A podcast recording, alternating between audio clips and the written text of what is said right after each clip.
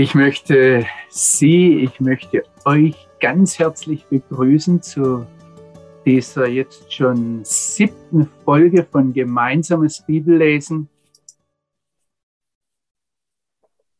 Ich wünsche mir noch viel mehr, dass das Gespräch ist. Und da probieren wir herum.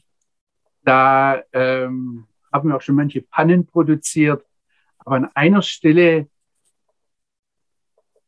wird es keine Panne geben. Und zwar das, dass wir unseren Vater im Himmel einladen. Und ich möchte euch, ich möchte Sie da ganz herzlich einladen, mit mir zu beten, was ich so als Anhaltspunkt für mich selbst, für uns gemeinsam gemacht habe. Ich habe gesagt, wir nehmen uns jedes Mal für dieses Gebet zu Beginn einen Vers aus Psalm 119. Da haben wir noch viele Verse. Es geht um das Wort Gottes. Wir sind jetzt im Vers 8 und dort steht auf Hebräisch et chukecha ishmor. Eigentlich müsste ich jedes Mal Bibelarbeiten drüber halten, was da für Worte fürs Wort Gottes verwendet werden. Dieses Mal geht es um die Satzungen, es geht um das Eingemeißelte.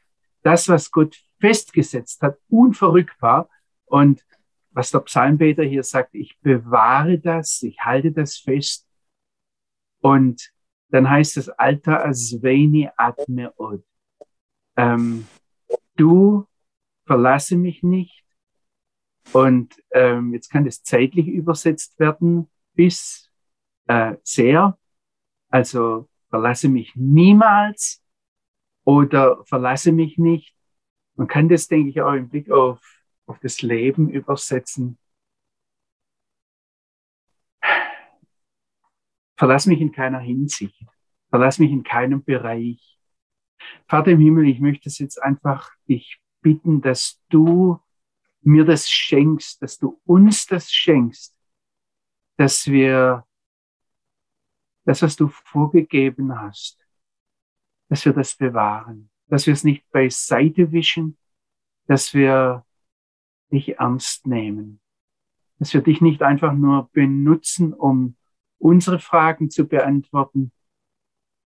Vater, ich bitte dich einfach, dass du das bei jedem Einzelnen, der jetzt mit eingeschaltet hat, der jetzt mit dabei ist, bei jedem Einzelnen, der auch nachher sich das ansieht, dass du uns das schenkst, dass wir ins Gespräch kommen mit dir. Darum geht's. Amen.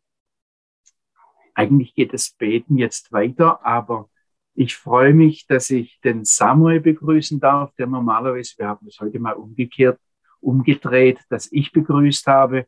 Ähm, Samuel, aber wir wollen jetzt zu Beginn ein paar Dinge im Wechsel machen. Um was es geht, schieß los. Ja, lieber Johannes, vielen Dank für den Einstieg, für die Begrüßung. Auch nochmal von mir ein herzliches Willkommen und ein herzliches Shalom oder Erev Tov an dem Abend. Wir haben im letzten halben Jahr uns 1. Mose 1 angeschaut, das erste Kapitel. Und die Idee war bei dem gemeinsamen Bibellesen, dass wir da durchkommen. Ich habe mal ein bisschen gerechnet. Ja, sind über 1000 Kapitel in der Bibel. Bei dieser Geschwindigkeit dauert es 500 Jahre. Also wir haben gute Chancen, dass unser Herr, der Herr Jesus, wiederkommt. Und von Wiederkommen, da komme ich genau zu dem Thema. Wir haben einige Widerschriften oder Widerspruch oder Fragen oder Dinge erhalten, sowohl per E-Mail und andere Kanäle über die Homepage. Und die wollen wir jetzt einfach miteinander durchgehen. Die Dinge sind wichtig, sie werden gehört und wir wollen heute diese, sage ich mal, so eine Klammer setzen und diese Stunde einfach der gesammelten Dinge zusammenfassen. Ich fange mit der ersten Sache an. Johannes, folgendes ist per E-Mail bei uns eingegangen. Johannes Gerloff hat im Zusammenhang mit dem Herrschen des Menschen und dem Heruntergehen das Beispiel der Zunge aus dem Jakobusbrief Kapitel 3 angesprochen und gesagt, wer die Zunge beherrscht, der beherrscht eigentlich alles oder den ganzen Menschen. Beim Nachlesen des Jakobuskapitels erschließt sich mir aber auch ein anderes Bild von der Zunge, von der Jakobus sagt. Die Zunge aber kann keiner der Menschen bändigen.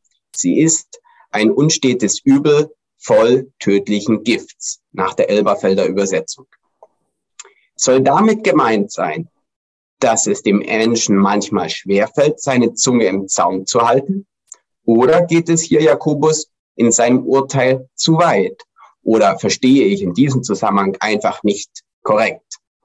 Ich denke auch hier, dass das von Jakobus verwendete Bild und dem Vergleich mit einem kleinen Ruder, das ein ganzes Schiff steuert, den Kern der Sache nicht vollkommen trifft. Denn ob ein Mensch das Ruder in die eine oder andere Richtung einschlägt, hängt weniger von der Funktion der Zunge und des Mundes ab, sondern von Gedanken, die im Herzen des Menschen aufsteigen. Sie unter die Kontrolle unseres Herrn zu stellen, was uns natürlich nicht in jedem Fall oder manchmal auch nur unzureichend gelingt. Das war eine Zuschrift. So, Johannes, jetzt bitte. Ja, wir haben uns einfach gesagt, wir lesen am Anfang jetzt ein paar Zuschriften vor und ich gehe dann nachher, ich versuche Antworten darauf zu geben. Ich weiß, dass manches auch sehr, sehr persönlich ist. Deshalb nennen wir übrigens auch keinen Namen, wer das geschrieben hat. Es soll um die Inhalte gehen. Aber ihr dürft gerne wissen, dass jedes Mal ähm, Menschen dahinter stehen und ich, glaube auch persönliche Nöte. Da schreibt mir jemand per WhatsApp, lieber Johannes, herzliche Grüße nach Jerusalem. Bei deiner Bibelarbeit am Dienstag war ich auch dabei. Ich fand sie aber ziemlich schwer verdaulich, um nicht zu sagen unverdaulich. Welchen Ansprüchen des göttlichen Gesetzes kann eine Ehe heute noch gerecht werden? So sehr ich das jüdische Denken und Schriftverständnis achte, aber ich könnte nicht damit leben. Ohne Jesus, der für uns die Ansprüche Gottes erfüllt hat, wäre doch alles hoffnungslos. In Jesus ist doch aller Mangel ausgefüllt, die volle Ebenbildlichkeit Gottes in uns wiederhergestellt. Egal, in was für einer Beziehung wir leben und unabhängig von dem, was wir konsumieren. Natürlich müssen wir wissen, wie Gott es gemeint hat und uns so gut es geht danach richten. Aber man kann das nicht einfach so stehen lassen, ohne die Erlösung zu benennen, die Gott uns geschenkt hat, finde ich. Ich sage hier jetzt mal an der Stelle ein ganz herzliches Danke für dieses offene Zurückkommen. Gespräch wird spannend, wenn jemand unverhohlen, ohne Scheu sagt, was auf dem Herzen liegt. Und deshalb habe ich mich jetzt getraut, es einfach auch mal so in den Raum zu stellen. Samuel. Ja, weiter sind mehrere Zuschriften eingegangen und jemand schreibt, ich finde es notwendig, dass bei der ganzen Auslegung des AT das Evangelium des NT, also des Neuen Testaments, mit einbezogen werden könnte. Und eine zweite, andere Zuschrift, vielen Dank für deine Auslegung zu 1. Mose 1 und folgende Verse in der Serie Gemeinsames Bibellesen, die ich begonnen habe anzuhören. Alle Achtung, wie du das schaffst, den einen Gott Israels herauszustellen und das hebräische Verständnis von Elohim darzustellen, ohne gleichzeitig die große, komplizierte und philosophische Diskussion zur Dreieinigkeit zu beginnen. Da bist du ein guter Stratege. Ich war leider nicht immer so weise. Vor ein bis zwei Jahren bin ich über dieses hebräische Verständnis von Elohim gestolpert und dies hat mein Gottesverständnis erneuert. Du hast in deinem Buch Gepflanzt an Wasserbächen auch die biblische Verwendung von Ben Elohim dargestellt. Also ihr merkt, wir kommen da in tiefe theologische Themen und ich, auch wenn ich das nicht immer gesagt habe, ich bin mir darüber im Klaren, dass ich manches antippe, manches anspreche. Ich möchte vielleicht eines sagen, schon vorwegnehmen, dass wir hier offensichtlich ins Gespräch kommen, dass hier Denkprozesse, Gespräche entstehen, das war Sinn der Sache und darüber, dafür bin ich sehr dankbar. Ähm, aber zum Thema Dreieinigkeit, Trinität, das natürlich irgendwo, äh, ich sage jetzt mal so, an der, an der Wand steht, ähm, habe ich noch eine Mail bekommen. Da schreibt ein lieber väterlicher Bruder, seine Frau sei der Meinung, und ich zitiere jetzt, du hättest in deiner ersten gemeinsamen Bibellese zu 1. Mose 1, Vers 1 nichts davon gesagt, dass Jesus ja schon bereits vor der Schöpfung existiert habe, wie Paulus dies zum Beispiel in Kolosser 1, Vers 15 bis 17 klar macht. Stimmt dies? Vielleicht müsste ich die nochmals nachhören. Also ähm, es kann sein, dass ich das nicht erwähnt habe. Ich habe vieles nicht erwähnt und Nachhören ist immer gut. Mir wird jetzt von diesem väterlichen Freund, also der wirklich mein Vater sein könnte, Folgendes gesagt. Wenn du auf die Schöpfungslehre zurückkommst, wäre es vielleicht gut, dies deutlich zu unterstreichen. Die liberale Theologie leugnet ja die Präexistenz Jesu und Juden, wie, da nennt er jetzt einen bekannten messianischen Juden, gehören offenbar zum extremen Flügel der messianischen Juden, die die Göttlichkeit Jesu ebenfalls noch nicht erkannt haben. Also wir treten da in, in tiefe Fragenkomplexe hinein. Und ich habe an ganz anderer Stelle gemerkt, mir schickt ein äh, offensichtlich Leiter einer messianischen Gemeinde in Deutschland eine Zeittafel mit jüdischen Feiertagen und Fasttagen zu, die er selbst erarbeitet hat. Ich möchte es nur sagen, solche Dinge kommen auf. Und ähm, wir haben ein ganzes Spektrum. Samuel, du hast noch eine Sache, die von dir mehr persönlich kommt. Ja, im Gespräch mit verschiedenen Leuten, in dem Fall war es Pfarrer, ähm, kam Folgendes auf. Und zwar das Thema Mann, Frau kontra die Adjektive männlich, weiblich. Diese Frage, welche Auswirkung steckt dahinter? Was ist das für ein Unterschied, beziehungsweise die Bedeutung davon? Oder ist das egal? Deine Antwort war das letzte Mal, nein, das ist es nicht. So ist die Frage vielleicht noch nicht ganz beantwortet. Vielleicht können wir da nochmal nachhaken. Und ein zweites Thema, ja, ein Zitat von der letzten, ähm, ja, vom letzten gemeinsamen Bibellesen. Wenn jemand vegetarisch daherkommt, dann kann er etwas, dann hat er etwas von der Bibel richtig erkannt. Das war so deine Aussage. Soweit das Zitat. Und wenn man aber die Bibel jetzt versteht oder richtig liest, dann gibt es in verschiedenen Phasen verschiedene Ernährung. Im Garten Eden habe ich nur die Früchte und das Obst. Außerhalb des Garten Edens, also nach dem Sündenfall, kommt Obst und Gemüse dazu. Also Gemüse muss angebaut werden, da ist die Arbeit mit dazu, dieses Bebauen. Und das Obst wächst meistens von allein. Und ab Noah, beziehungsweise nach der Sintflut ab Noah, kommt dann Obst, Gemüse und Fleisch dazu. Also haben wir heute andere Vorstellung nach Gottes Plan und keine rein vegetarische Ernährung. Also nicht, dass wir Eindruck erwecken, die sächsischen Israel-Freunde seien ein vegetarischer Verein. Kann ja auch jemand meinen. Also Samuel, das ist ein ganz wichtiger Einwurf und da möchte ich kurz wegen der sächsischen Israel-Freunde drauf eingehen, weil ich habe schon mal irgendwo anders eine, in einem anderen Zusammenhang eine ähnliche Aussage gemacht und da meinte dann unser Geschäftsführer, ähm, der Wilfried Gotter, also er sei Sekundär-Vegetarier.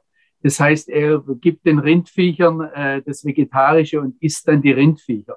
Oder was auch immer er da äh, vor Augen hatte. Und ich würde mir natürlich nicht trauen, dem Wilfried äh, jetzt grundlegend zu widersprechen, geschweige denn die sächsischen Israelfreunde zu einem vegetarischen Verein zu machen. Ich weiß, dass das jetzt ein ganzes Knäuel war, und ich habe mir überlegt, wie gehe ich mit diesen Dingen um? Ich möchte auf der einen Seite, und das möchte ich, dass alle das wissen, die sich, sei es jetzt über den Chat, sei es, ich hoffe, dass wir nachher noch etwas Austausch finden. Ähm, ich möchte, dass ihr wisst, dass Sie wissen, dass alles, was ihr uns schreibt, bei mir ähm, ernst genommen und zur Kenntnis genommen wird und bewegt wird und dann eingebaut wird. Ich habe mir jetzt überlegt, was wir, wie, wie ich auf diese, auf diese, auf diesen Blumenstrauß von Fragen, Anfragen, Einwänden eingehe.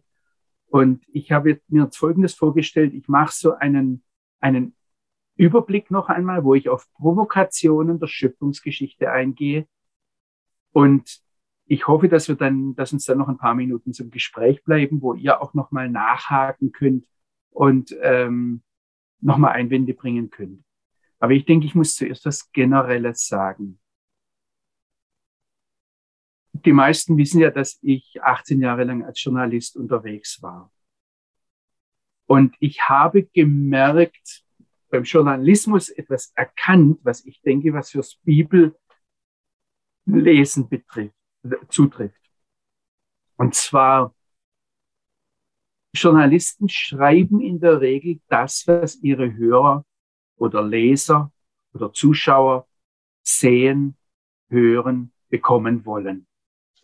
Dafür werden sie bezahlt. Und das ist etwas, was uns, was uns vor Augen sein muss, ganz gleich, wo wir miteinander unterwegs sind. Wenn ich jetzt was sage und das wollen bestimmte Leute nicht hören, dann schalten sie ab. Manche melden sich zurück. Manche werden ausfällig. Ich bin übrigens für die Ausfälligen dankbar, weil die so offen von der Leder, Leber wegerzählen, vom Leder wegziehen, was, was ihnen aufgestoßen ist. Das ist übrigens bei mir genauso. Es gibt bestimmte Grenzen, wo ich mich mit bestimmten Themen nicht weiter auseinandersetzen möchte. Deshalb bin ich zur Bibel zurückgekehrt und nicht weiter Journalist geblieben. Ich sage das ganz offen. Ich möchte jetzt aber im Blick aufs Bibellesen sagen, ich habe ganz bewusst die Entscheidung getroffen. Und das auch übrigens, wenn ich mich recht erinnere, zu Beginn dieser Serie gesagt, ich will nicht das Wort Gottes zwingen, mir Antworten auf meine Fragen zu geben, sondern ich will mein Denken vom Wort Gottes prägen lassen, mich dem Denken Gottes anpassen. Das ist eine ganz bewusste Entscheidung, die wir treffen müssen. Also wenn etwas hakt, wenn wir hier miteinander über die Bibel sprechen, dann haltet das fest, nicht ausweichen. Ja widersprechen. Und dann lasst uns analysieren miteinander, warum uns eine Aussage, es kann ja Aussage von mir sein, kann eine Aussage von Samuel sein, es kann ein Widerspruch sein, warum uns etwas nicht gefällt. Und dafür gibt es ganz, ganz unterschiedliche Gründe. Also das kann sein, dass ich bislang eine falsche Vorstellung gepflegt habe und dass ich mich korrigieren lassen muss. Das ist eine Möglichkeit. Eine andere Möglichkeit ist, dass der Ausleger, das kann jetzt ich sein, das kann irgendein Rabbi sein, den ich zitiere, oder ein christlicher Ausleger, ähm, den Text schlicht und einfach falsch verstanden hat und falsch ausgelegt hat. Und dann muss ich eigentlich der Ausleger, das kann auch ich sein, korrigieren lassen. Also deshalb habe ich immer wieder betont, dass wir eigentlich im Gespräch sein sollen. Ich habe Angst vor diesen absoluten Aussagen, wo jemand dasteht und etwas verkündigt und dann unwidersprochen, äh, es heißt Vogel friss oder stirb. Jetzt kann es aber auch sein, und das ist eine dritte Möglichkeit, dass der Text mir eine neue Facette der Realität aufzeigt, die ich bislang noch gar nicht im Blick hatte und deshalb als unangenehm oder gar als Widerspruch empfinde. Ich möchte Ihnen hier Mut machen, weiterzudenken. Was für andere Möglichkeiten gibt es, wenn etwas hakt? Und jetzt fange ich nochmal mit dieser Vorstellung an, wie gehen wir mit Dingen um, die uns nicht gefallen? Und wie ist das jetzt? Wir haben am Anfang ganz bewusst den Vater im Himmel durch seinen Heiligen Geist eingeladen. Und ich sage es jetzt mal ganz persönlich aus meinem Leben. Ich weiß, dass der Heilige Geist in meinem Leben manchmal lange anklopft. Und Gott sei Dank lässt der Vater im Himmel nicht schnell locker. Aber wenn er dann merkt, dass ich ganz festgefahrene Vorstellungen habe, dass ich bei meinen Fragen bleibe und bei den philosophischen Gedankengebäuden, die dahinter stehen, dann kann es sein, dass er sich zurückzieht. Und ich möchte das verhindern. Es ist eines der wichtigsten Gebete in der letzten Zeit in meinem ganz persönlichen Gebetsleben geworden, dass ich gesagt habe, Herr, gib mir ein gehorsames Herz. Und es hat mich so eine der ersten Sachen, wo, ich habe das bestimmt auch hier schon gesagt, ich sage das immer wieder, ähm, wo mein Rabbi mir gesagt hat, wir lesen das Wort so oder wir empfangen das Wort vom lebendigen Gott so, dass wir sagen, wir wollen es tun und dann werden wir hören. Also das ist so meine persönliche Einstellung. Jetzt möchte ich eines noch ganz klar sagen, auch im Blick auf die ganzen Fragen, die gestellt wurden. Ich kann euch nicht alle Antworten geben. auch wenn ich sie hätte. Also angenommen einmal, ich hätte alle Antworten und ich hätte alle Zeit der Welt, alle Antworten differenziert und gezielt und klar zu geben, ich, ich, dann wollte ich sie euch gar nicht geben. Und zwar deshalb, weil ich mir nicht sicher bin, dass ich selbst in allem richtig bin. Ich glaube, und ich sage es einmal so ungeschützt, ich glaube, dass es fatal ist, wenn wir nach einer Bibelarbeit das Gefühl haben, jetzt ist alles erklärt, jetzt habe ich alles verstanden.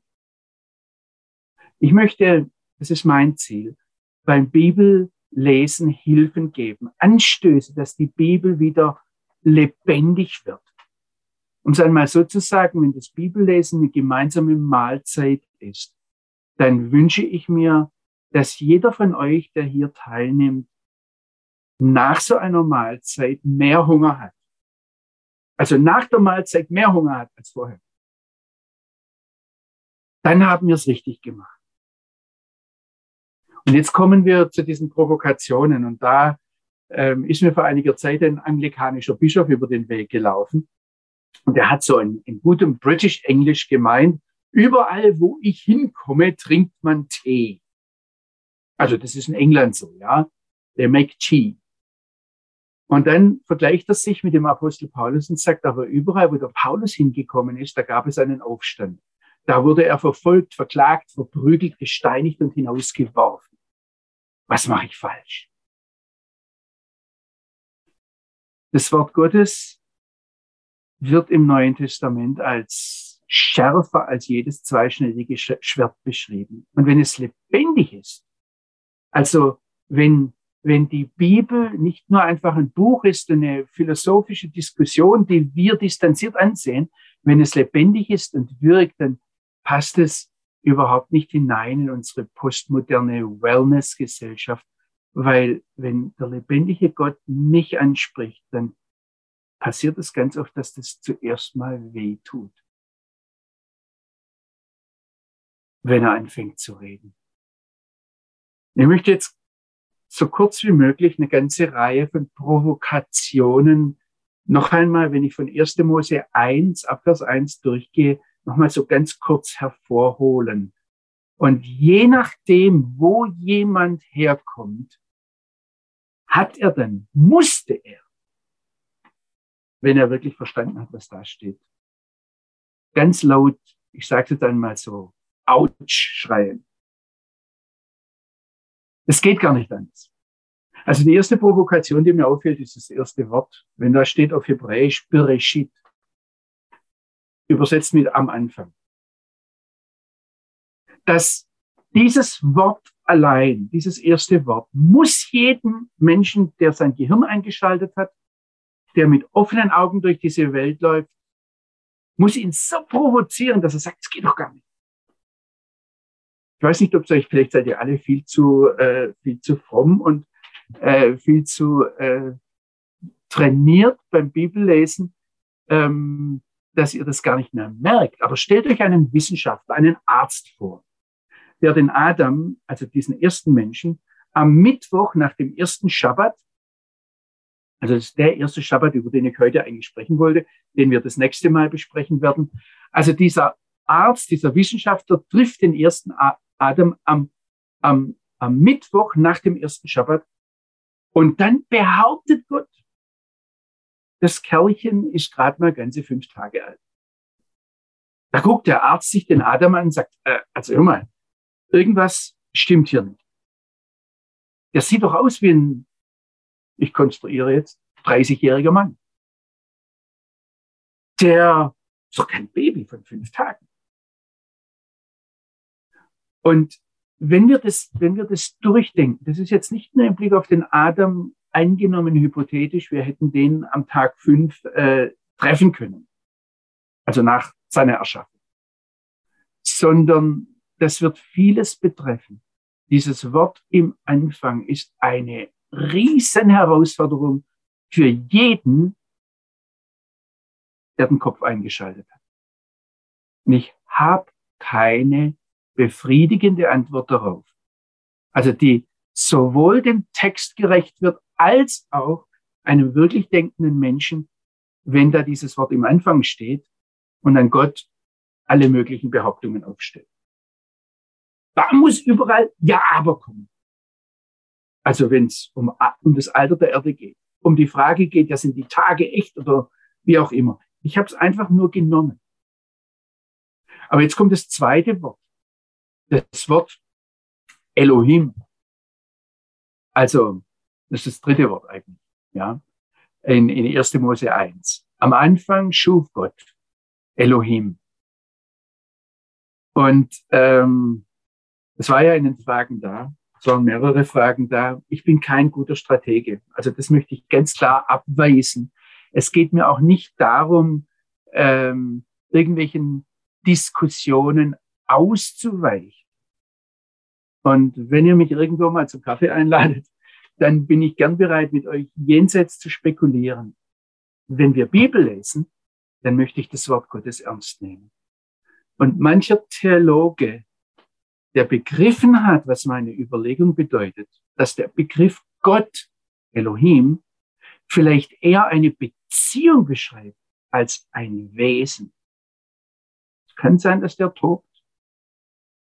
Es kann sein, dass ihr das bisher nur so friedlich angenommen habt, weil ihr nicht wirklich begriffen habt, was ich da gemacht habe. Ich habe nämlich letztlich diese ganzen Diskussionen, wo es um die Trinität, um die Dreieinigkeit geht um das Wesen Gottes.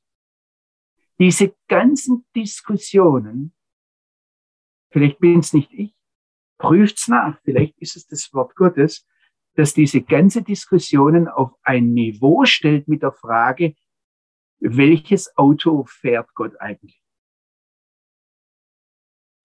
Also, weil ihr alles äh, Sachsen seid und Bibelleser, sagt ihr natürlich, das ist irrelevant, diese Frage. Und wie kann man an die Bibel herangehen mit der Frage, welches Auto fährt Gott? Jetzt bitte ich euch mal als Sachsen etwas weiter zu denken, wenn ihr Schwaben wärt, so wie ich. Was ich nicht bin, ist ein Autobauer oder ein Autobastler, ja. Aber dann wäre diese Frage, welches Auto fährt, hochrelevant. Und äh, übrigens, die Bibel gibt eine Antwort drauf.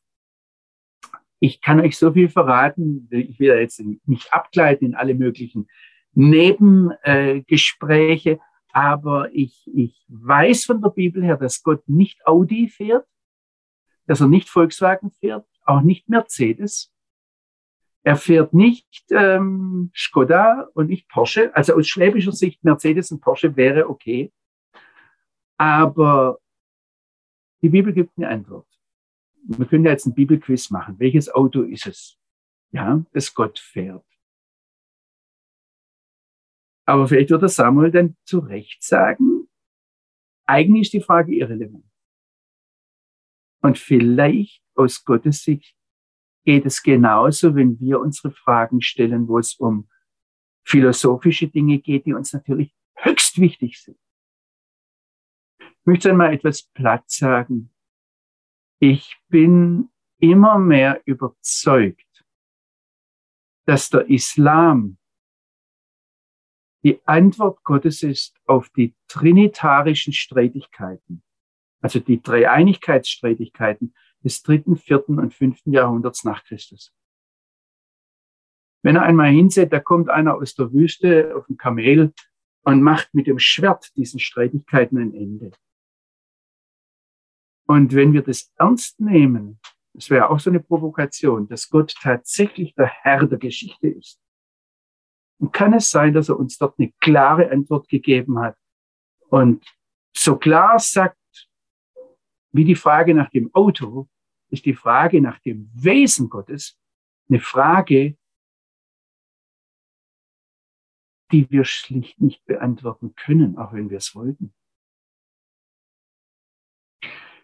Eine dritte Riesenprovokation ist, wenn es da in 1. Mose 1, Vers 3 heißt, Vayomer Elohim und Gott sprach.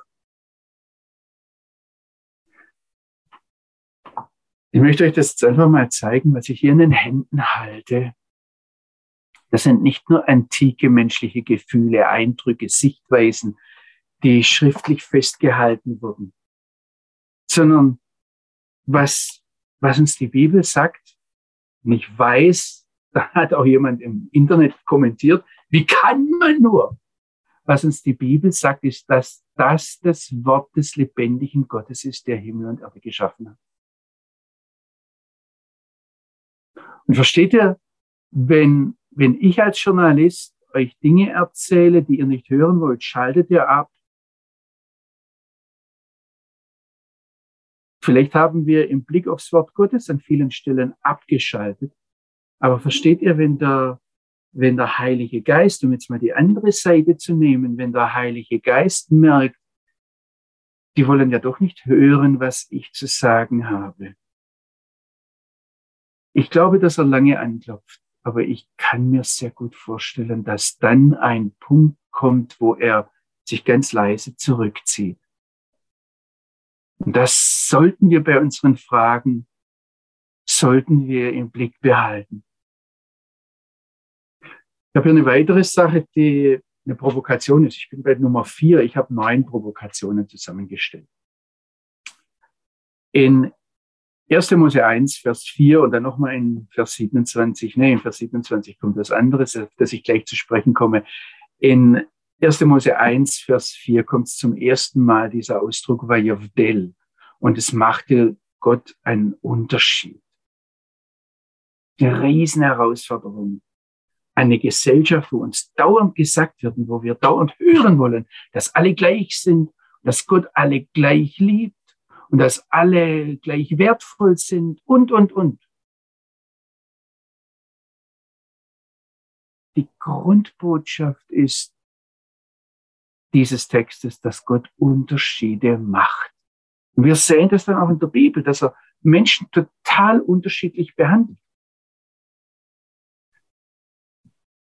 Samuel, ich habe das gesagt, dass das äh, nicht nebensächlich ist, wenn da steht, dass Gott den Menschen im Bilde Gottes geschaffen hat. Und jetzt bin ich im Vers 27. Und dann heißt es, Otam. Männlich und weiblich hat er sie geschaffen. Ich komme aus der Tradition. Also wir Schwaben sind ja, was die Spekulationen betrifft, wahrscheinlich uneinholbar. Äh, ich komme aus dem Umfeld, wo dann behauptet wurde, dass der ursprüngliche Mensch androgyn war, das heißt männlich und weiblich gleichzeitig, und dass es so der erste Fall war, dass dann der Mensch zu zwei wurden. Ähm, das kann man aber nicht aus dem Text herauslesen. Ich möchte es ganz klar sagen. Die Aussage des Textes ist, dass Gott den Menschen geschaffen hat in seinem Bilde und dann, ähm, da steht nicht einmal in Vers 27 nicht mehr und erschuf sie, also bei, bei den und im Hebräischen das w da können wir manchmal ganz viel reinbauen. Aber das ist hier rausgelassen. Sondern er zeigt einfach so, ich sage noch einmal ein Bild drauf, dass er sie, dass er ihn geschaffen hat, den Menschen, und er schuf ihn männlich und weiblich. Denkt da weiter dran, wenn ich gesagt habe, das ist nicht nebensächlich, dann schlicht und einfach deshalb nicht, weil ich jetzt alles verstehe, sondern weil ich davon überzeugt bin, dass kein Wort einfach nur nebensächlich ist. Und ich glaube, es stimmt. Nur gemeinsam als Mann und Frau können wir Mensch sein und nur gemeinsam als Mensch den Auftrag erfüllen, den uns der Schöpfer gegeben hat. Oder ich habe eine fünfte Provokation. Das ist, das ist da heißt. Ähm, es war Abend und Morgen ein erster Tag in 1. Mose 1, Vers 5. Gott hat die Zeit geschaffen. Und wenn wir da wenn wir das annehmen, dann müssen wir sagen, all unsere Fragen nach, ähm, was Gott ist, auch wenn wir Begriffe gebrauchen wie ewig oder unendlich oder immer oder grenzenlos, wenn Gott Zeit geschaffen hat, dann ist keiner dieser Begriffe in der Lage, das Wesen Gottes zu beschreiben. Und ich glaube, dass wir an ganz vielen Stellen ähm, dieses absolut, absolute Dastehen der Zeit in Frage stellen müssen. Das ist übrigens eine Sache, wo der grundlegende Unterschied ist zwischen der biblischen Offenbarung und dem Koran. Dass im Koran der Gott, der Allah, der uns dort gezeigt wird, an die Zeit gebunden ist. Ich kann die Bibelarbeit jetzt nicht halten oder den Vortrag, den ich dazu habe, aber es ist hochinteressant, da mal drüber nachzudenken. Gott hat die Zeit geschaffen und deshalb ähm, kann er, ich sage jetzt einmal von außerhalb der Zeit, aber jetzt, da, da, komme ich an meine Grenzen, ja, wie an vielen Stellen hier, ähm, komme ich Gott kann von außerhalb der Zeit, wenn wir uns eine Zeitlinie vorstellen, ja, der kann einmal da was machen, einmal da was machen, einmal hier einen Quetsch machen, einmal dort was umstellen. Überhaupt kein Problem für ihn. Und wenn ihr das einmal beobachtet, das ist ein Punkt zu explodieren, weil damit alles irgendwie außer Rand und Band und aus den Fugen gerät, was wir zu erklären meinen können. Das ist eine Riesenprovokation. Oder die sechste Provokation ist, dass Gott sagt, na, sehr Adam, wir wollen Menschen machen, dass er sich erklärt, dass er sich berät.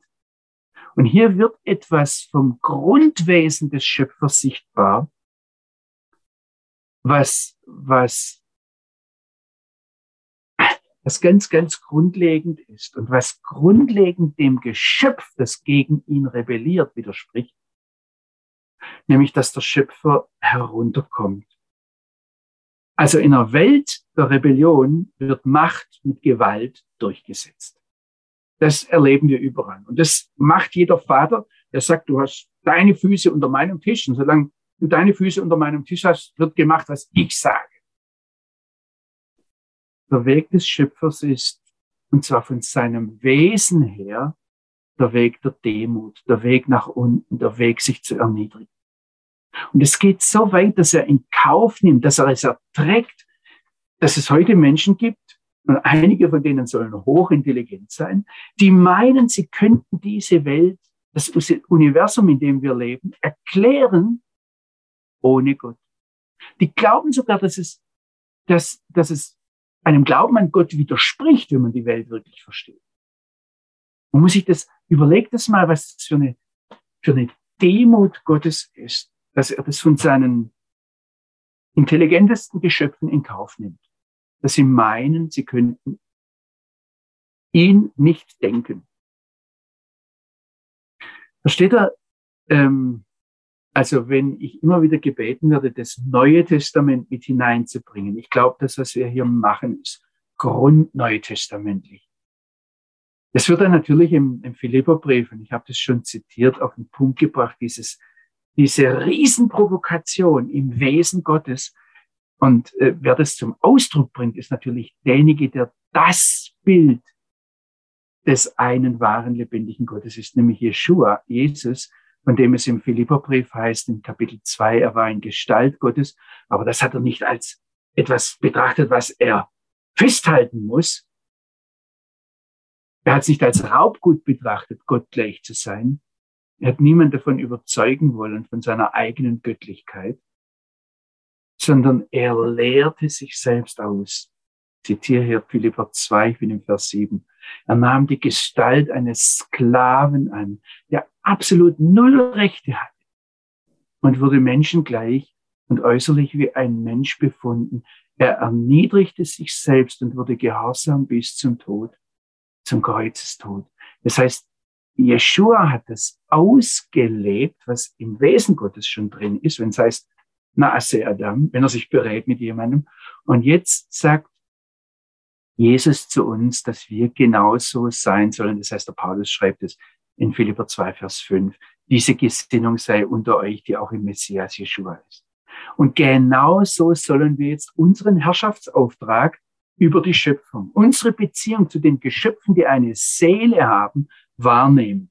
Das habe ich versucht zu zeigen, wenn es um dieses Wort herrschen geht, dass dieselbe Wurzel hat wie hinuntergehen. Bin bei siebten Provokation. Wenn Gott sagt, dass er uns in seinem Bild und in seiner Ähnlichkeit geschaffen hat, da sagt er, werdet wie ich, seid euch nicht zu gut dazu, auch wenn die Leute euch widersprechen, auch wenn euch keiner ernst nimmt.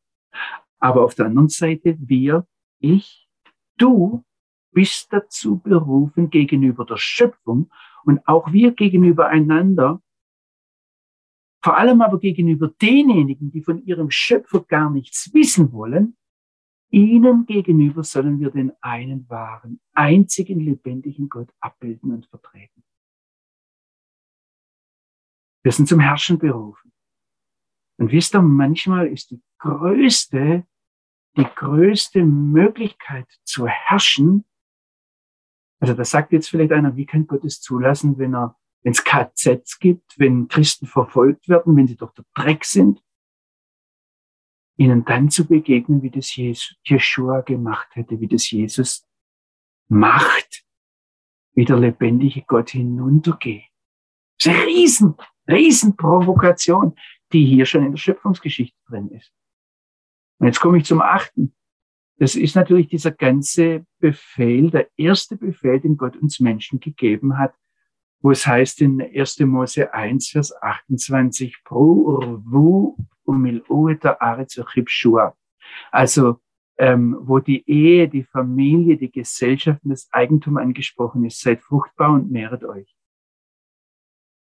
Ich habe da bewusst rabbinische Auslegungen gebracht. Ich, ich sage nicht, dass alles richtig ist, was Rabbiner sagen. Ich sage nicht, dass alles richtig ist, was ich gesagt habe. Aber ich halte es für ganz, ganz wichtig, dass wir die klaren Aussagen, die das Wort Gottes uns gibt, stehen lassen. Und mir ist klar, dass ich da möglicherweise manchen Diakonissen, und ich habe da mütterliche Personen vor Augen, die von Herzen gern Mutter geworden wäre, aber nie wirklich die Möglichkeit dazu hatten, dass ich sie wahrscheinlich verletzt habe durch das, was ich so etwas hart gesagt habe. Seht mal, wir müssen, wenn wir den Schöpfungsbericht ernst nehmen, dann müssen wir sehen, dass unser Verhalten als Menschen, also als Bilder des einen wahren lebendigen Gottes, der Himmel und Erde geschaffen hat, und das sagt uns Gott hier in diesem Schöpfungsbericht. Unser Verhalten hat Konsequenzen, die weit über unseren persönlichen Bereich hinausgehen. Wenn wir heute in einer Gesellschaft leben, wo jeder nur für sich selbst sorgt und wo betont wird, dass meine Rechte, meine Persönlichkeitsrechte in keiner Weise angetastet werden dürfen, dann ist es total unbiblisch. Dann ist es der Gipfel der Übersteigerung. Also das, was wir Individualismus nennen, dann ist es der Gipfel dessen, dass wir uns selbst zum Gott und uns selbst unabhängig erklären. Die biblische Botschaft ist da ganz anders. Wir tragen die Konsequenzen, die Generationen vor uns verursacht haben. Und wenn wir das bedenken, was hier uns gesagt wird, dann ist menschliches Verhalten sogar so nachhaltig, so tiefgreifend, dass es die Anatomie und das Verhalten von Tieren verändert hat. Dass wir uns heute gar nicht vorstellen können, dass Fleischfressen zur ursprünglichen Schöpfung überhaupt nicht gehört hat. Aber das ist das Bild, das uns die Bibel zeigt, dass am Anfang den Löwen der Salat gegeben war und am Schluss deshalb Leopard und Wolf mit Lamm und Kind wieder spielen können, schmusen können. Das ist der Ausblick. Also das ist die letzte Provokation, die es hier gibt. Und noch einmal, ich möchte jetzt die sächsischen Israel-Freunde nicht zu einem vegetarischen Verein machen. Aber es ist wichtig, dass wir diese Botschaft festhalten. Und ich möchte jetzt mal ganz, ganz kurz und ganz äh, klar sagen, wo das hinführt. Wenn unsere menschliches Verhalten Folgen hat, bis hin in die Anatomie, in die Biologie, auf unsere Triebe und Sehnsüchte hin, dann, dann kann es tatsächlich sein, dass heute Wissenschaftler nachweisen können, dass zum Beispiel homosexuelles Verhalten aus ihrer Sicht schöpfungsgemäß da braucht er den Schöpfungsbericht, wo gesagt wird, er hat sie männlich und weiblich geschaffen. Und in dieser Spannung, die uns so viel Schmerz verursacht, die so viel Leid verursacht. Ihr, müsst euch das mal, ich habe ich hab versucht einmal dem nachzugehen, gibt es in der Bibel eine Ehe, gibt es in der Bibel eine Beschreibung einer Familie, die so ist, dass ich sage, so will ich meine Ehe leben? Da ist ein riesen offene, also das, das, was ich, das ist eine weitere Provokation, bin ich bei zehn, glaube ich, ja, dass da nach der Erschaffung des Menschen nicht steht und es war sehr gut. Das ist eine Riesenprovokation, dass Gott uns da was in die Hand gibt und sagt, herrsche. Und ich nehme das zum Beispiel ernst. Jetzt sage ich, wie sich das bei mir auswirkt in meiner Familie. Wir hatten jahrelang Kinder in der Familie, die als Vegetarier leben wollten und gelebt haben. Und ich gebe mir in solchen Fällen alle Mühe, diese Kinder nicht lächerlich zu machen, sie ernst zu nehmen. Ich nehme sie als eine Erinnerung an den ursprünglichen Schöpfungsgedanken Gottes. Ich nehme sie in ihrer Überzeugung ernst und ich werde alles tun, um sie zu unterstützen, dass sie das leben können. Also das Wort Gottes sagt uns oft etwas ganz anderes, als wir fühlen oder immer schon gedacht haben oder zutiefst als richtig empfinden. Und das tut je nachdem, wo wir da getroffen werden oder was gerade auch in unserem Leben, es gibt unterschiedliche Prägungen, wir sind in unterschiedlichen Situationen, das kann sehr, sehr wehtun. Ich kann Menschen mit homosexuellen oder lesbischen Gefühlen, Menschen, die sich in ihrem eigenen Körper nicht wohlfühlen und sich durch das, was heute medizinisch möglich ist, an Geschlechtsumwandlung denken, aber dadurch auch keine Lösung ihrer Probleme erfahren, sondern eher eine Komplizierung. Also ich kann solche Menschen nicht einfach als Verbrecher bezeichnen und ihre verzwickte Situation vom Tisch wischen. Ich nehme das ernst. Genauso wie ich jemanden ernst nehme, dessen Familie gescheitert ist. Genauso wie ich jemanden ernst nehme, der keine Kinder bekommen kann. Wir haben viele Dinge, wo das Auswirkungen hat.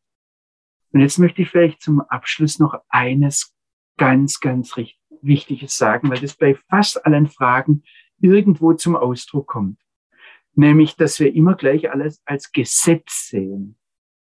Und wir stehen da ganz in der Linie von Adam und Eva, die von diesem Baum der Erkenntnis des Bösen und Guten gegessen haben. Wir wollen alles genau in richtig und falsch und dann genau wissen, was gilt jetzt heute und was gilt nicht mehr. Also was nicht mehr gilt, ist manchmal wichtiger als was gilt. Wir haben bisher an keiner Stelle von Gesetzen gesprochen sondern der Vater im Himmel möchte uns in der Schöpfungsgeschichte einfach nur an seinen Gedanken teilhaben lassen. Er möchte uns in seine Gedanken hineinnehmen. Wir sind nicht nur seine Geschöpfe, sondern er möchte, dass wir Mitarbeiter an seiner Schöpfung sind und immer mehr werden. Und er nimmt uns ernst. Das bedeutet, dass wir Verantwortung haben und dass wir zur Rechenschaft gezogen werden.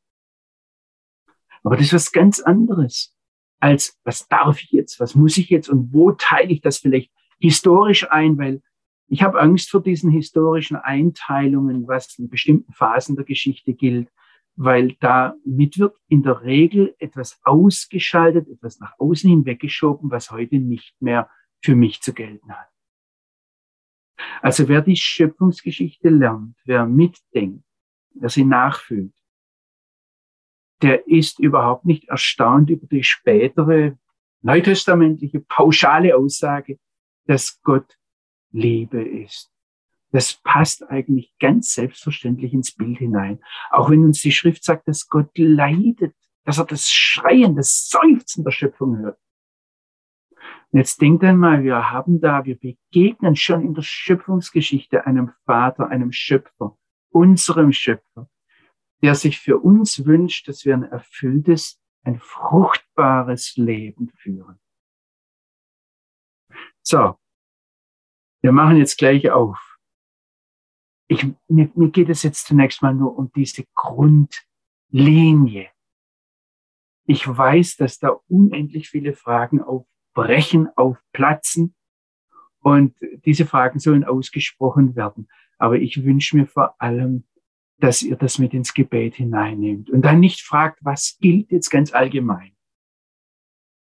Ich wünsche mir nicht, dass die sächsischen Israel-Freunde ein vegetarischer Verein werden, aber dass sich Vegetarier bei den sächsischen Israel-Freunden wohlfühlen und dass so, so jede Gruppe von zehn sächsischen Israel-Freunden einen Vegetarier hat, so als Erinnerung daran, dass, dass Gott sogar den Löwen und den Wolf zu Schmusetieren nicht umerziehen wird, nicht umquälen wird, sondern dass wir auf eine neue Schöpfung zugehen. Und das sollten wir nie vergessen.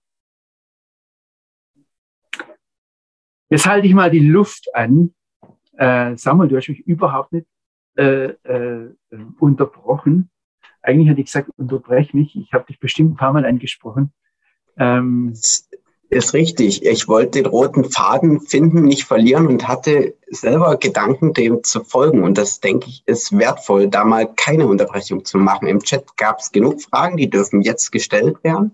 Beziehungsweise wer bei Zoom dabei ist, das heißt bei Chat ist bei YouTube, Zoom darf die Hand heben und dann gucken wir nach und nach, das eine nach dem anderen.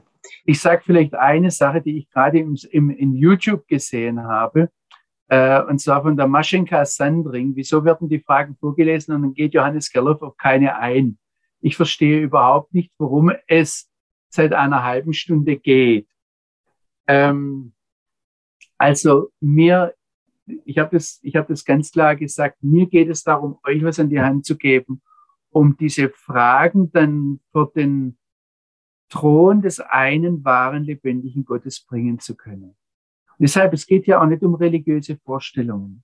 Es war keine religiöse Übung, dass ich am Anfang um seine Gegenwart gebeten habe, sondern das war, ich erwarte, dass er, und ich sage es jetzt mal so persönlich, dass er in dein Herz hineinsprechen kann. Aber da muss man das als ein Gespräch nehmen und nicht als eine religiöse Übung. Das ist ganz, ganz wichtig. Und das muss eigentlich jeder für sich entdecken. Ich hätte bei diesem äh, bei dieser Aussage, dass wir einander ergänzen sollen, dass Gott Trennungen macht oder dann auch, dass er uns als männlich und weiblich schafft, was ja jedes Mal, ähm, versteht er, ich, diese Grundaussage, die oftmals bei, bei Christen gebracht wird, dass Gott alle Menschen liebt. Ich weiß nicht, ob euch schon mal aufgefallen ist, das steht nirgends in der Bibel. Ähm, und denkt mal diese Frage durch, ja. Gott liebt diese Welt, das steht in der Bibel. Und dann geht er auf einzelne Menschen zu. Und wenn ihr mal uns Menschen anseht und denkt mal nur eure Beziehungen durch, die Beziehungen, die ihr tatsächlich pflegen und leben könnt. Und wo er sagt, da ist ein Mensch, den ich liebe. Ich sehe jetzt hier manche Ehepaare vor mir sitzen, ja, das finde ich klasse, dass ich da jemand vor Augen habe. Aber ähm, versteht ihr, jede Ehe sieht anders aus. Jede Freundschaft wenn ich jetzt nur einen Samuel, den habe ich gerade gegenüber sitzen und da entwickelt sich immer mehr eine Freundschaft. Wir kennen uns seit einigen Jahren. Ähm, jede Freundschaft sieht anders aus. Und ich glaube, dass es einen Sinn macht, dass es sinnvoll ist. Ich entdecke immer mehr, dass wahrscheinlich der lebendige Gott mit jedem der Milliarden Menschen, die es gibt, eine einzig einzigartige Liebesbeziehung aufbauen möchte. Liebe ist nicht was, was man ausgießt und dann gilt halt für alle, sondern Liebe erwartet eine Antwort. Liebe fließt letztendlich in eine Beziehung rein. Und ich glaube, diese Einzigartigkeit, die ist schon in der Schöpfung angelegt. Und die sehen wir. Und die gilt auch in vieler Hinsicht für Theologie. Aber jetzt halte ich nochmal die Luft an. Samuel, du ja. darfst mich unterbrechen. Ja, lieber Johannes, ich, wir haben sehr viele Kommentare bekommen, viele Daumen hoch, Herzchen und verschiedenes und Shalom und vielen Dank und liebe Grüße. Ich, das schafft man nicht alles vorzulesen, aber ein Kommentar ist mir doch wichtig, deswegen lese ich ihn vor, weil ich darüber gestaunt habe und deswegen war ich auch so ruhig in der letzten halben Stunde. Trinität diskutiere ich nicht mehr. Mir geht es nicht um die Trinität. Und der Folgesatz, ich maße mir nicht an, Gott erklären zu können. Und vielleicht ist das ein Versuch, egal ob es Trinität ist, ob die Frage, welches Auto fährt Gott? In der DDR hat mir gesagt, wahrscheinlich Trabant oder Wartburg. Äh, egal welche Frage es ist, wir werden mit uns menschlichen Gehirn, uns Körper, Seele und Geist Gott nie ganz erfassen können. Und ich weiß nicht, weil er immer noch Gott ist und wir immer noch Menschen sind, wenn wir einmal bei ihm sein werden, ob wir ihn dann ganz kapieren oder erfassen können. Also ich glaube, dass ich ziemlich sicher bin, wenn ich dir jetzt schon verspreche, nein, wahrscheinlich nicht. Ähm. Ist okay, aber das ist genau der Punkt, wo er hier schrieb, der Martin, ähm, ich maße mir nicht mehr an, Gott erklären zu können. Und deswegen kommt eine Provokation nach der anderen und man staunt, wie tief das geht und was das für Auswirkungen hat. Und aus einer Nummer eins wird dann A, B, C und man könnte weitere Fragen stellen. Ganz kurz vielleicht. Ich sehe gerade einen Kommentar von Marie-Claude Thomas. Es ist mir auch zu schwer zu verstehen, ich wollte euch nicht überrumpeln und auch nicht überschütten mit etwas, was nicht verständlich ist, sondern ich wollte in all den Fragen, die ihr gestellt habt, euch, euch Mut machen, weiterzudenken, weiterzufragen und diese Fragen persönlich vor den Vater im Himmel zu, äh, äh zu bringen. Und ähm, ich, ich sage jetzt mal so, wenn jemand ein Leben lang damit zu kämpfen hat, dass er keinen Lebenspartner gefunden hat, oder eine gescheiterte Partnerschaft nach der anderen hinter sich hat, dann, dann wandelt es in ein Gebet um. Wenn ich das Herz unseres Schöpfers richtig verstehe, dann, dann will er aus deinem Leben noch was machen. Und was Wertvolles machen. Und versteht ihr, die Frage ist nicht, wie kann Gott Auschwitz zulassen? Das ist vielleicht so die, der, der, der allerschrecklichste Gipfel, sondern ich denke, dass der Papst die richtige Frage gestellt hat. Ähm, die Frage in Auschwitz ist nicht Gott, wo warst du, sondern die Frage ist Mensch, wo warst du? Und wenn man sieht, was dort in diesem Zusammenhang passiert ist, ich, ich bin gespannt drauf, wenn Gott einmal die Decke wegnimmt und uns zeigt, was Menschen dort, wie sie in einer atemberaubende Art und Weise in dieser, in dieser schlimmsten aller Versuchungen oder schlimmsten aller Herausforderungen das gelebt haben, was Gott sich vorgestellt hat. Aber da müssen wir jetzt in den Hiob einsteigen. Der passt da, passt da ganz toll dazu. Nur das ist, seht ihr, die, die, der Schöpfungsbericht legt da eigentlich die Basis für all diese Dinge, die danach kommen. Meldet sich mittlerweile jemand? Ja, wir haben eine Frage von der Anne. Anne, jetzt bist du, äh, jetzt kannst du reden. Bitte, dann stell die Frage direkt. Genau, da war die ähm, Äußerung, ich habe das nicht genau verstanden, eine Verbindung zwischen Islam und Heiligen Geist oder, oder nein, zwischen Islam und Trinität. Da würde ich ganz gerne noch ein bisschen mehr darüber erfahren. Ich habe ganz einfach nur gesagt, dass ich den Verdacht habe, ähm, dass Gottes Antwort auf die trinitarischen Streitigkeiten des dritten, vierten, fünften Jahrhunderts, wo ja auch, ich sage jetzt mal, viele Weichen gestellt wurden, wo die Ostkirchen, ähm, viele von den orientalischen Kirchen denken da ganz anders als äh, wir, wenn wir aus dem westlichen Bereich kommen. Und auch die, die orthodoxen äh, Kirchen denken da anders, dass da, da ist sehr viel Zerspaltung und übrigens sehr viel Leid dadurch auf uns Menschen gekommen. Bis heute eine Sache, die nicht ähm, rational und schon gar nicht biblisch gelöst wird, auch hier im Land Israel, sondern sie wird mit Spendengeldern, mit Zwang, mit Druck gelöst. Es gibt auch hier in Israel unter messianischen Juden keine offenes Gespräch, schon gar nicht in Liebe darüber sondern es wurde, ich sage jetzt mal, weggewalzt in einer gewissen Weise. Und ähm, ich denke, dass das, das ist mir einfach mal so aufgekommen. Ich habe das vorhin nebenbei kurz erwähnt. Ähm, ich kann mir vorstellen, dass Gottes Antwort der Islam darauf ist, wo einer mit dem Schwert kommt und sagt, äh, es gibt keinen anderen Gott und Gott hat keinen Sohn und an manchen Stellen etwas ähm, wenn ich heute mit Muslimen spreche, äh, etwas eigenartige Vorstellungen hat. Und da ist für, aus muslimischer Vorstellung ist die Trinität Gott Vater und Gott Mutter, also die Maria, und dann haben die Sex miteinander und dann steht Gott Sohn, ja. Ähm, der, da, da sind manche sehr primitive Vorstellungen da. Es ist in, in, in gewisser Weise eine Karikatur.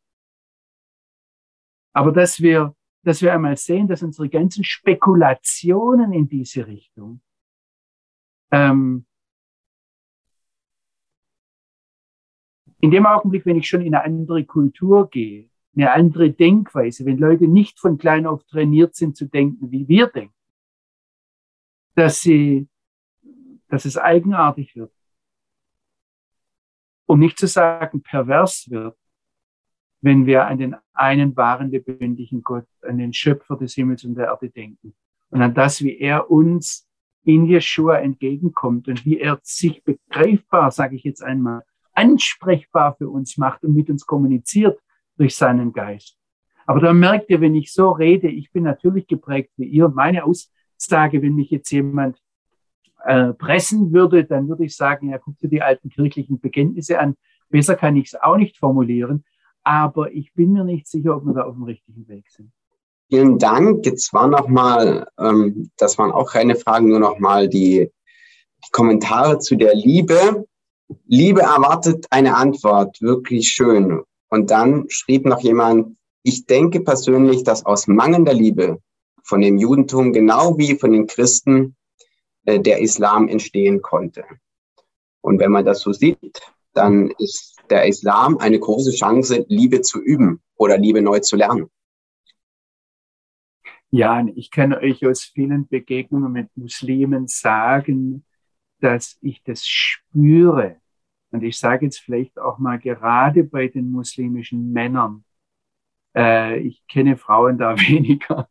Ähm, aber dass da ein ganz großer Hunger nach Liebe da ist und an ganz vielen Stellen auch eine Unfähigkeit zu lieben. Mhm.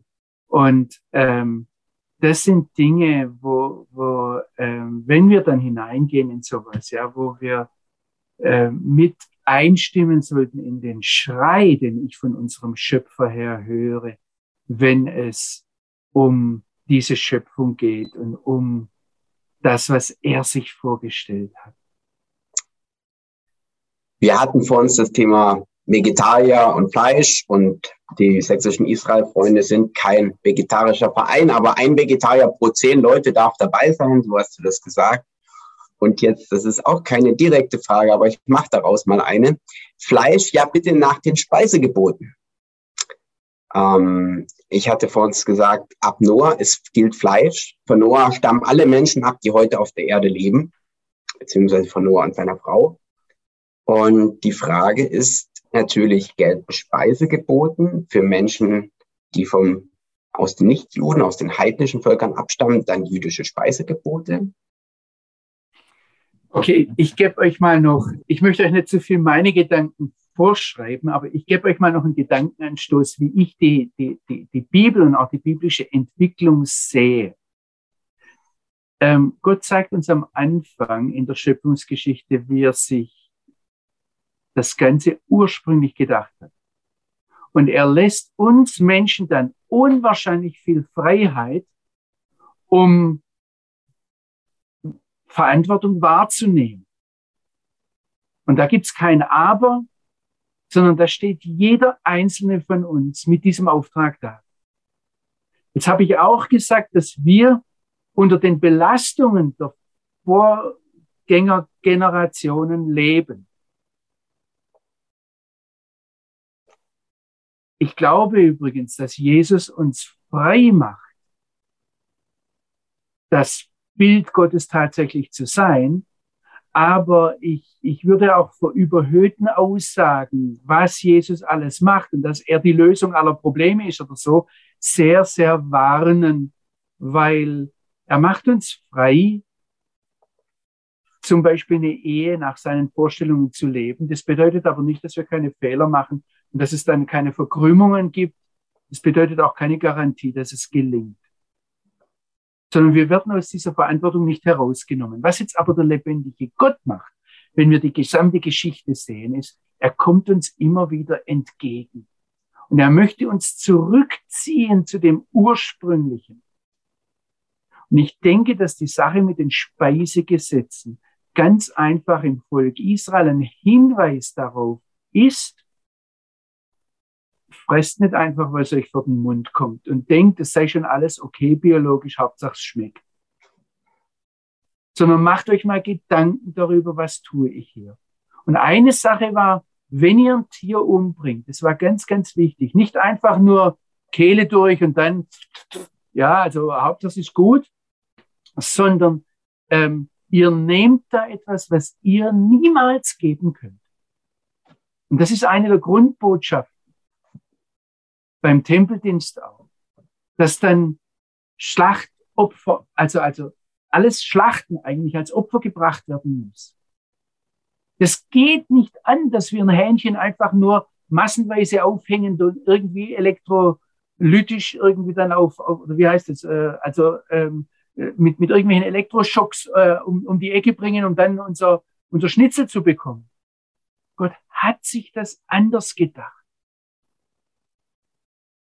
Und das ist eine, das ist eine Sache, äh, mir ist es mal klar geworden, als ich beim Schächten zugesehen habe bei Hähnchen und mit, mit dem, mit dem Rabbi, der das beaufsichtigt hat, ähm, das besprochen habe, was da eigentlich vor sich ging, dass mir klar wurde, die nehmen das so genau, die machen das so, äh, bei denen gibt's diese Massenumbringung nicht, die wir als besser empfinden, als die Kehle durchschneiden, ja.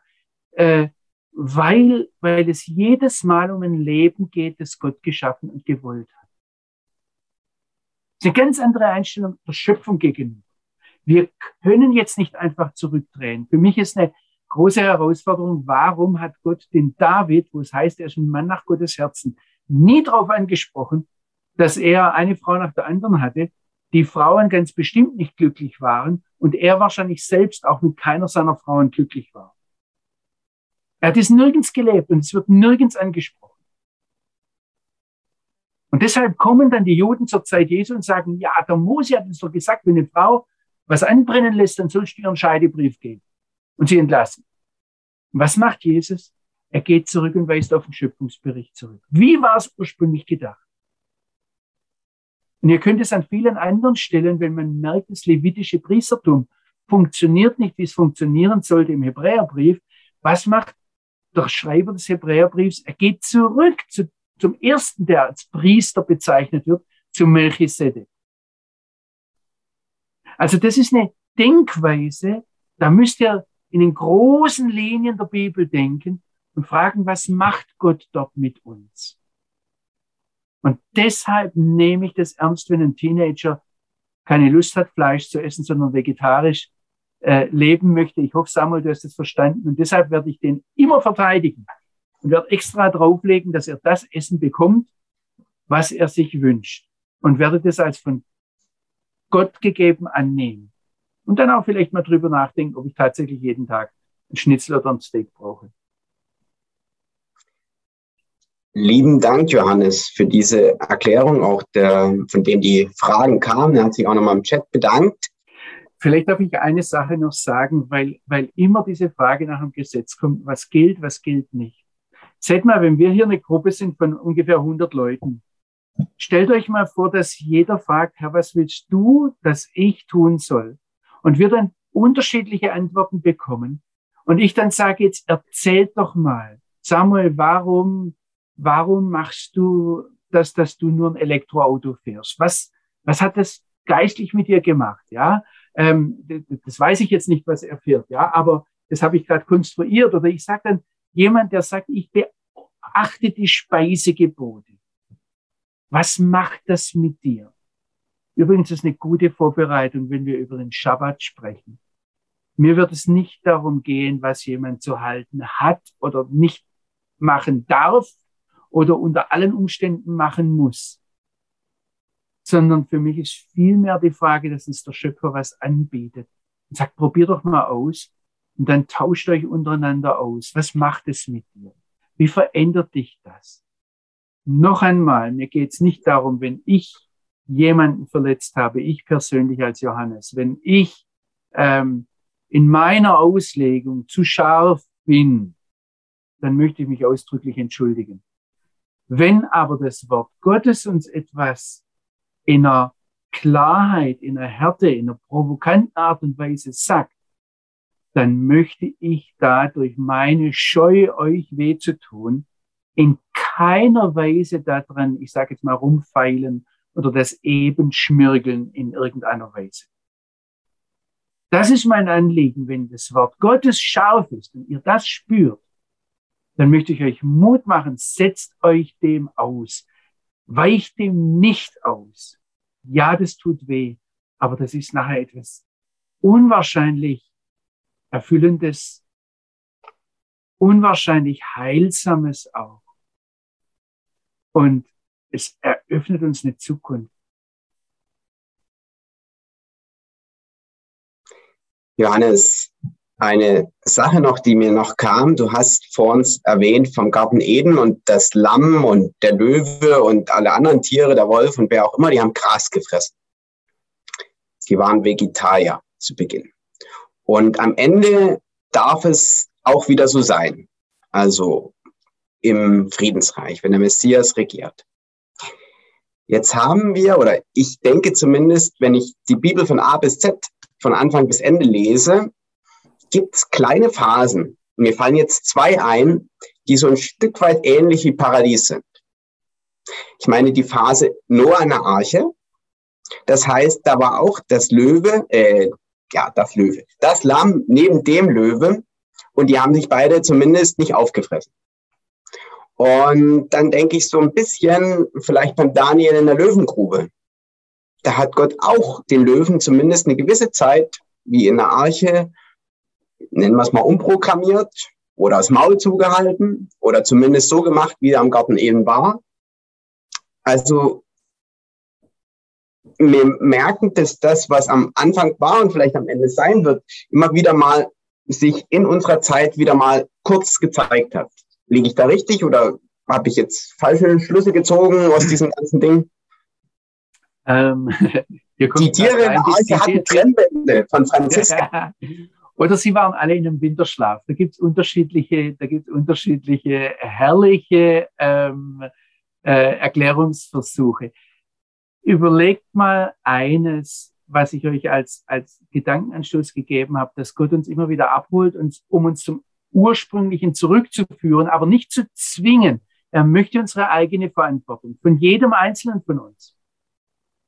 Und jetzt denkt mal dran, was Jesus was der Grundauftrag, die Grundbotschaft von Jesus war, war die Königsherrschaft Gottes zu verkündigen. Und er sagt dann, die Königsherrschaft Gottes, dass das Gott tatsächlich Gott ist, Herr ist, die letzte Entscheidung trifft in allen Bereichen, das wächst wie ein Sauerteig. Das wächst, das will er in unserem Leben sehen. Und jetzt zeigt er uns immer wieder, und da passt rein, dass Jesus eben zu einem Lahmen sagen konnte, steh auf, doch kein Problem. Oder zu einem, der blind war, ihn sehend gemacht hat. Selbst den Lazarus hat er aus dem Grab rausgeholt. Da ging es nicht darum, dass der Lazarus dann ewig gelebt hat. Er ist höchstwahrscheinlich wieder gestorben, ja. Aber Jesus hat was gezeigt. Und es geht bis hin zu dem, dass der Petrus unter bestimmten Umständen auf dem See Genezareth laufen konnte. Auf dem Wasser. Weil sich da zeigte, dass, dass, dass diese Herrschaft Gottes über alles anders aussehen soll. Und ich denke, dass es das noch viel, viel weiter geht. Und ich möchte euch da wirklich Mut machen, auszuprobieren und dann auch auszutauschen, einander davon zu erzählen ich denke, wir sollten jetzt Schluss machen. Äh, Samuel, betest du noch mit uns? Ja, sehr gern, lieber Johannes. Setz mal an der Stelle einen Punkt und lass uns einfach gemeinsam ins Gebet gehen. Lieber Vater, ich danke dir für dein Wort. Und dein Wort ist die Wahrheit. Es ist kostbar und wertvoll. Und es ist absolut ehrlich, wenn wir sagen, dass wir nicht alles verstehen. Du willst uns in deine Wahrheit leiten. Aber Herr, wir werden auch dich nicht komplett verstehen. Herr, wir bitten dich um deine Gnade, deine Weisheit, dass auch diese Dinge, die jetzt angestoßen wurden in unseren Köpfen und Inneren, weiter wachsen und Frucht bringen. Und dass es ja für unser Leben wirklich auch nach außen dringt, das, was in uns ist. Herr, das, wir hatten von der Liebe gehört, dass wir diese Dinge auch weitergeben dürfen an unser Umfeld. Herr, danke für dein Wort. Danke, dass du Liebe bist, dass das dein Wort auch so klar sagt. Und danke, dass wir in dir die Hoffnung haben auf eine ewige neue Zukunft. Gelobt seist du und dir alle Ehre, König Israels und Herr der Welt, Yeshua HaMashiach. Amen. Amen und auf Wiedersehen.